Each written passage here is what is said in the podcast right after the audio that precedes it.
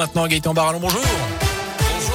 Bonjour à tous. à la une de l'actu du foot, le mercato s'emballe chez les Verts après la signature de l'ailier Bakary Sako en fin de semaine dernière. Et en attendant l'officialisation de l'ancien défenseur René Joris Gnagnon qui s'entraîne à l'Etra depuis plusieurs semaines, l'ASS vient d'annoncer l'arrivée de deux nouveaux joueurs Colin Cotte. Oui, et c'était dans les tuyaux depuis le début de la semaine. C'est désormais officiel. Depuis hier soir, les deux angevins, Paul Bernardoni et Sadat Youb, ont signé leur contrat à saint Il s'agit d'un prêt jusqu'à la fin de la saison sans option d'achat.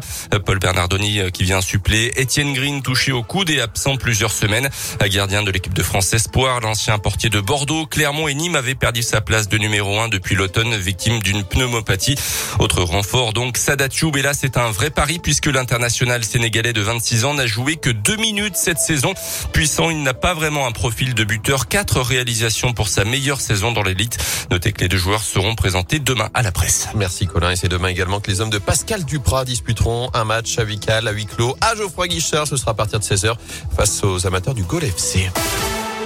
Dans l'actu également, 6000 litres de fuel déversés dans le fossé. Ça s'est passé hier midi à du côté de Saint-Martin-la-Sauveté, près de Balbini, dans le nord du département.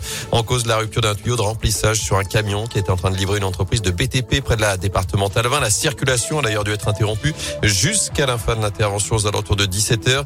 Des pompiers spécialisés sont notamment venus de Rouen et de saint pour mettre en place des boudins et des buvards anti-pollution, éviter ainsi toute propagation au cours d'eau à proximité. Un an de prison ferme, la peine infligée hier à un jeune homme de 24 ans été ce week-end à Verrières en forêt à la limite avec le Puy-Dôme. C'est là que 500 personnes se sont réunies pour une rêve partie de deux jours en pleine nature. L'individu originaire de Clermont-Ferrand était lui poursuivi pour transport, détention, cession et usage de produits stupéfiants. Notez que cette peine fait l'objet d'une mesure d'aménagement, ce qui permet aux prévenus de continuer à exécuter une activité professionnelle à condition qu'il respecte ses obligations de soins et de travail. Il aura fallu attendre trois jours, plusieurs suspensions et des débats où Le projet de loi sur le pass vaccinal a été adopté cette nuit en première lecture à l'Assemblée. Les députés ont notamment repoussé de 12 à 16 ans la nécessité d'un pass vaccinal pour les sorties scolaires et activités péri et extrascolaires.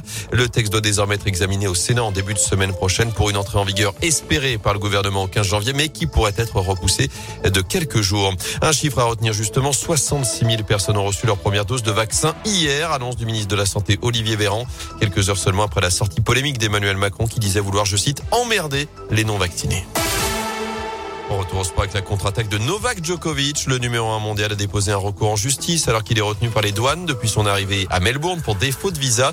Il pensait pouvoir venir jouer l'Open d'Australie avec une dérogation médicale, lui qui n'a jamais dit s'il était vacciné ou non. Mais les douanes estiment qu'il n'a pas fourni les bons documents pour entrer sur le territoire. Enfin, on en parlait. Jérôme, c'est aujourd'hui l'épiphanie. Vous serez nombreux à vous régaler avec une bonne galette des rois. Et en Haute-Savoie, celui qui trouve la fève sera encore plus heureux, une boulangerie a décidé de proposer l'opération Une épiphanie d'or et de diamants 10 fèves gagnantes sont à trouver et elles permettront de remporter des pendentifs d'une valeur comprise entre 75 et 595 euros. 595 euros, ah oui.